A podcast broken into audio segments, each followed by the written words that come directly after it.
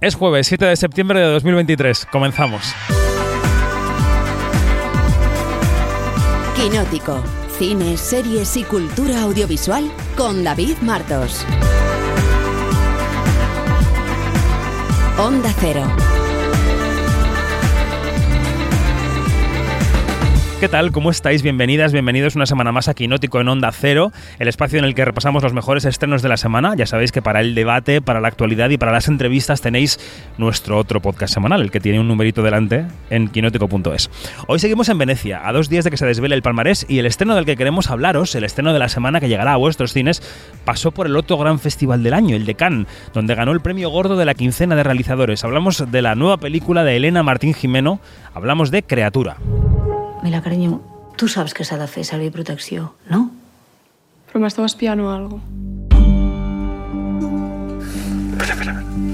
Què? Una cap. És que no vull fer-ho. Per què? Papa, el Guillem m'ha convidat a sopar a casa seva. Ja, però és que no veig per què has de dormir fora de casa. Però per què, papa? Vull que m'ho expliquis. és que no i prou. Em sap greu no posar-ho més fàcil, però és que no puc no fer aquest procés. Así suena Criatura, la vamos a comentar con Dani Mantilla, que está pasando aquí conmigo en el Lido los últimos días de la muestra, en un palacio para nosotros solos. Dani, buenos días. Totalmente, porque hemos perdido nuestro harén de mujeres eh, y, y compañeras, así que tenemos una casita a 27 minutos andando en línea recta de- del palacio, eh, estupenda. A 8 o 9 en bici. También. No, no, sí, sí, sí, correcto. Bueno, Criatura, Criatura que la vimos en el contexto de Cannes, que luego hemos recuperado, porque además yo pude hablar con Elena Martín Jimeno, luego escucharemos un corte en Cannes y Dani ha podido hablar con ella ahora antes del estreno. Eh, ¿Cómo podríamos aproximarnos a Criatura para la gente que esta semana quiera elegir estreno para ir al cine y le tengamos que decir, bueno, pues que Criatura es una película española que es importante, interesante, que, puede ser una opción para ver? ¿Cómo te aproximarías a, ella? Bueno, a nivel de validación internacional podemos decir que Criatura es una película que ha ganado la quincena de cineastas, que no es un premio baladí, ni mucho menos tampoco es habitual que te seleccionen con una primera o segunda película, como es el caso eh, de esta para Elena Martín, eh, Jimeno.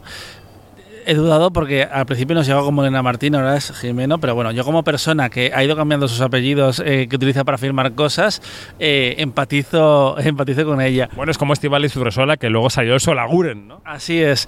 Eh, y ella ya dirigió una película hace seis años que era Julia East, que tuvo un buen recorrido en el cine, en los circuitos de cine más indie, pero era un proyecto como fin de carrera de, de la SCAC y que firmaban varios directores. Y Elena, lo ha contado varias veces en las entrevistas, que siente que para ella Criatura es su primera película. Y yo creo que precisamente es muy ambicioso lo que hace en este primer trabajo, porque...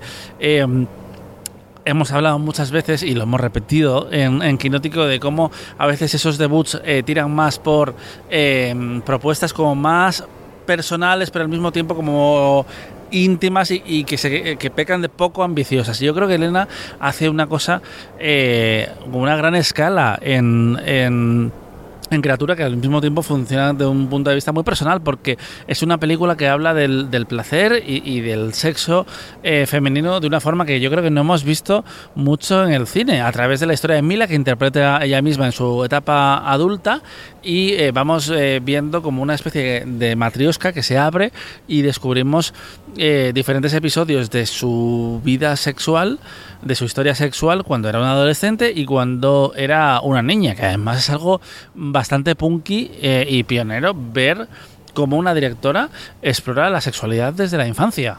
Bueno, es el corte justo que quiero rescatar porque en la entrevista que teníamos con ella en, Cannes ella nos decía que el origen del proyecto fue descubrir, empezar a leer cómo se relacionan las niñas con su sexualidad y cómo eso eh, pues es un poco eh, erradicado o cegado por los padres en lugar de, que se fomente la exploración y, que el placer forma parte también de la vida y del, cuerpo ¿no? con el que venimos a este mundo. Eh, lo contaba ella así. Todo el mundo de la sexualidad infantil es es súper interesante, ¿no? Y cómo está relacionado con el despertar del querer saber. Y fue cuando me di cuenta de que era algo tan común, que le pasaba a tanta gente, ¿no? Que esa vergüenza aprendida se convertía en un impedimento en las relaciones del futuro, ¿no? que dije, quiero hacer una peli. Bueno, y enmarcado el proyecto y enmarcada la ideología del proyecto, ¿no? Y que yo creo que es una película interesante sobre eso, ¿no? Que la sexualidad eh, femenina en general ha sido tabú y sigue siendo un poco tabú y, y sobre todo desde la infancia y adolescencia lo es, como eh, la calidad cinematográfica, eh, ¿cómo podríamos eh, juzgarla? Es que además hay decisiones que son muy interesantes por parte de, de ella y de su co-guionista, que es Clara Roquette, que por cierto yo creo que hay que subrayar lo que hace Clara, cómo trabaja con otras cineastas y otros cineastas, y yo creo que enriquece, igual que lo hace Céline Sciamma en Francia, que, eh, que es guionista y es directora a la vez en diferentes, en diferentes proyectos. Y ellas, por ejemplo, habían escrito al principio la historia de forma lineal eh, primero la infancia, después la adolescencia y después la edad adulta y se dieron cuenta que esa, esa estructura daba a entender que lo que pasaba era una como una serie de consecuencias. Y realmente ella quería contar con, con criatura que en el fondo todo eh, forma parte un poco de, de- lo mismo y se eh, retroalimenta. Y por eso empieza con, con la edad adulta y después va para atrás aunque la película va, va y viene y creo que también eh, tiene mucho mérito eh, la gestión del tono que hace en, la película porque yo la vi en, Cannes y, disfruté viéndola eh, allí porque se mueve entre la comedia, el drama. Eh, yo escuchaba a la gente reírse y me sorprendía porque es una película que en el fondo está tratando temas muy serios, pero creo que se mueve muy bien en esa escala para quitarle gravedad mientras eh, toca temas que, de los que hace falta hablar realmente. Yo creo que es una película muy interesante, a pesar de que, por ejemplo, eh, no estoy de acuerdo con todas las decisiones eh, de su estructura, ¿no? Que se toman en la sala de montaje o desde el guion, ¿no? Yo creo que en ese ir y venir hay momentos en los que no me queda muy claro el recorrido, pero eso no le resta en absoluto valor a la película. Yo creo que es una película que se, que se disfruta en el sentido de que se aprende y uno eh, se hace muchísimas preguntas. Es la típica película que luego sales a comentar, ¿no? Al Bermú y creo que es muy valorable. Y antes de pasar a otros estrenos y de que la- los, chicos que tenemos en Madrid en la redacción nos cuenten otras películas, te quería preguntar por las posibilidades de esa película en la temporada de premios. Eh, no sé, criatura que viene, como decías, avalada internacionalmente y que puede ser, bueno, pues una de las películas del año, ¿no? Eh, ¿Qué le ves haciendo en la temporada de Feroces y de Goyas? Pues eh, quizás en los feroz sí aparece porque es más punky y yo creo que la IC de vez en cuando, no siempre, no, no, no, no tanto como debería, pero se muestra más abierta a opciones eh, rupturistas que, que los Goya. Pero Criatura tiene un, un problema que además lo estuve comentando en la entrevista con Elena, que la publicamos hoy en Quinótico y que os invito a, a leerla porque es eh, una, una voz muy interesante. Eh, eh, y ella contaba que es una pena porque no puede competir como directora Nobel porque ya la presentaron con eh, Julia East, aunque fuera con otra gente, con otros compañeros y tampoco puede ir en actriz re- revelación. Y en actriz protagonista tenemos tenemos muchos nombres. Veremos qué pasa qué pasa por ahí porque es una película es una carrera con abierta. No tenemos una gran favorita todavía para ganar Goya mejor película ni cuando hablamos en este momento de que va a ir a los Oscar que se descubrirá hoy mismo, Eh, o, o igual cuando ya escuches La terna, la terna. todo. Exacto. Igual cuando escuchas este podcast ya lo sabes, eh, que tres películas siguen en liza para representarnos. Pero va a ser interesante. Mm, Yo creo que de todas formas es una película que va a servir para mm, situar a Elena Martín como una voz eh, muy importante para seguir en España y además esa presencia en Cannes, que ya sería suficiente, pero haber ganado el premio de la quincena de cineastas que no pudo recoger porque esto lo cuenta también en la entrevista.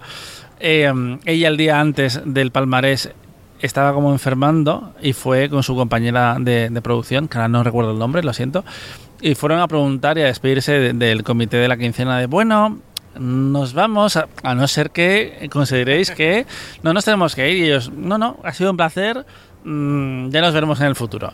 Y al día siguiente la llamaron y era como, pues acabo de llegar a Barcelona, estoy pocha y no puedo ir. Vaya panorama. Qué secretismo, ¿no? Porque seguro que lo sabían en ese momento. En fin, Criatura es un estreno que recomendamos desde Quinótico para este fin de semana.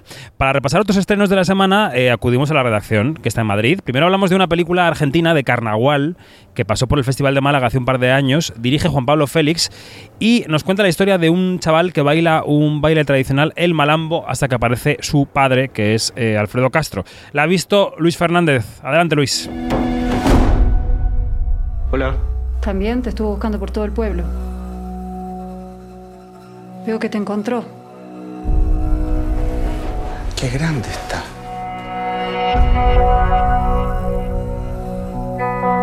En seis meses más yo voy a estar libre. Y nada, pensé que, que este era un buen momento para celebrar. ¿no? ¿Y qué pensás hacer?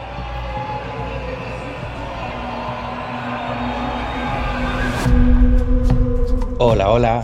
Hoy vengo a hablaros de Carnaval, la primera obra en solitario de Juan Pablo Félix y también su primera obra de ficción. Este director argentino nos cuenta la historia de Cabra, un adolescente rebelde que vive con su madre en el norte de Argentina, en la frontera con Bolivia. Un adolescente que sueña con convertirse en bailarín profesional de Malambo, que es el baile folclórico de los gauchos. Se trata de un drama adolescente y familiar, de realidades complejas, de sueños casi imposibles, que toquetea muy a menudo con el thriller. El debutante Martín López Laki, que encarna al protagonista, lleva en su piel a la perfección la complejidad de, de ese tiempo de transición que supone la adolescencia, entre la búsqueda de sus propios sueños y la valentía de enfrentarse al mundo, pero también a su propia familia. Una familia en la que destaca, como siempre, un estupendo Alfredo Castro que da vida a su padre. Ten cuidado. La frontera ya no es lo de antes.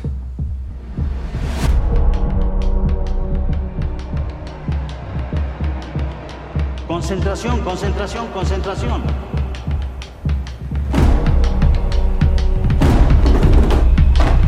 Es incontrolable. ¿Te fuiste? ¡Para!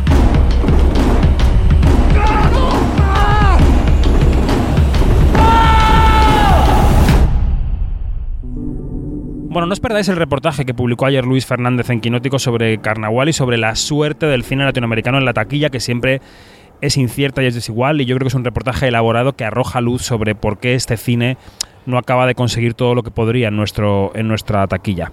Y a Luis lo tenemos pluriempleado esta semana porque ha visto todos los estrenos independientes de la semana. Es Alma Mahler, La Pasión, una película que dirige Stefan Will y que habla de la vida de la viuda de Gustav Mahler después de la muerte del genio. Así que venga Luis, la siguiente. Alguien debería romperle los dedos para que no vuelva a coger un pincel.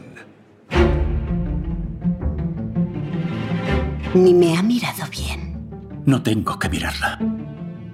La siento dentro de mí. Es un artista muy especial. No tiene miedo de la vida. Sé que me pintará un retrato que me hará tan famosa como la Mona Lisa. Me casaré con Alma Mahler. ¿Qué número ocupa entre sus admiradores? no hace falta casarnos.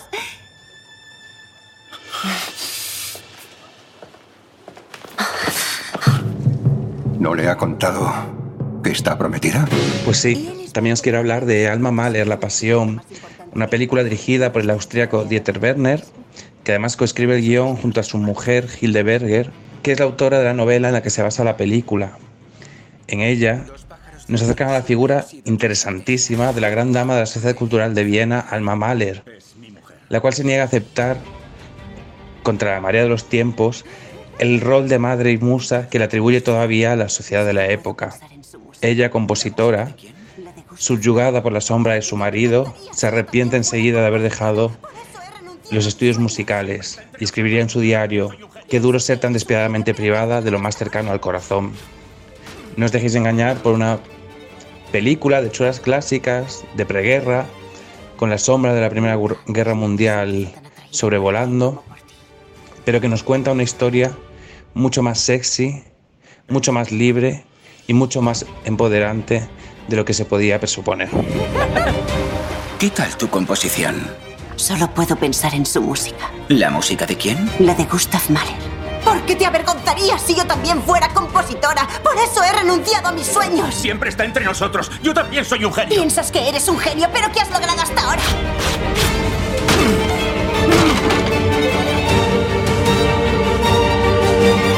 Y María José Arias nos va a hablar de una adaptación muy esperada, la de One Piece en Netflix, una adaptación de acción real. También podéis leer su crítica en Quinótico, pero aquí nos la trae en formato audio, así suena One Piece, y esto es lo que le ha parecido a Mariajo. Well, fame, power. I found everything this world has to offer. Free yourselves. Take to the seas. My treasure is yours to find.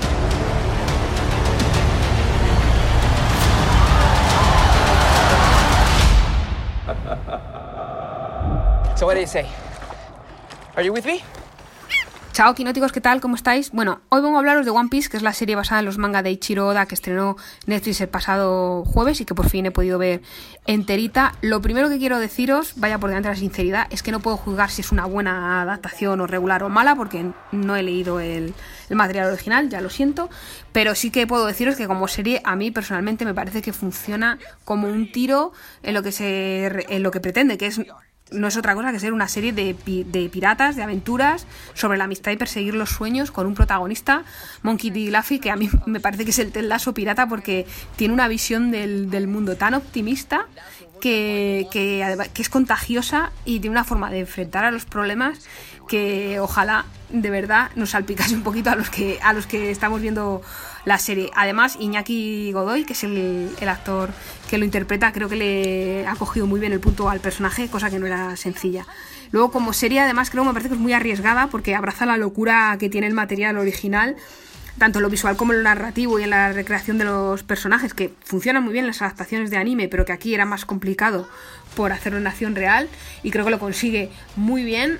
Y pues nada, eso, que una de piratas muy divertida para pasarlo bien, para que te ponga el corazón calentito, como dicen, y para que te enamores de los personajes y quieras mm, ser parte de esa tripulación de los sombreros de paja, que son todos entrañables. Así que nada, si podéis y os apetece, darle una oportunidad.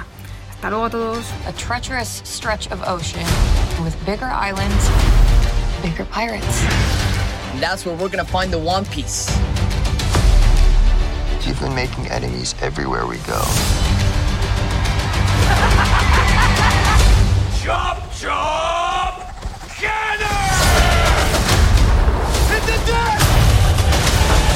Luffy, they are hunting you. I saved your ass. I saved your ass.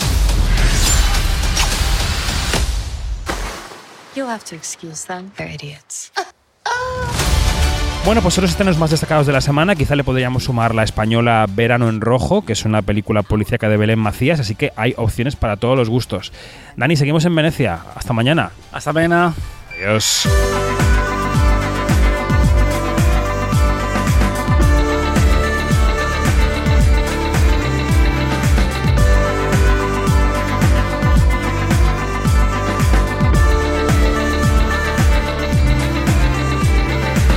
Nos vamos, más información en quinótico.es o en nuestras redes sociales donde somos Quinótico, la primera con K y la segunda con C. Seguidnos en Quinótico hasta el final, en esta recta final de Venecia. Adiós.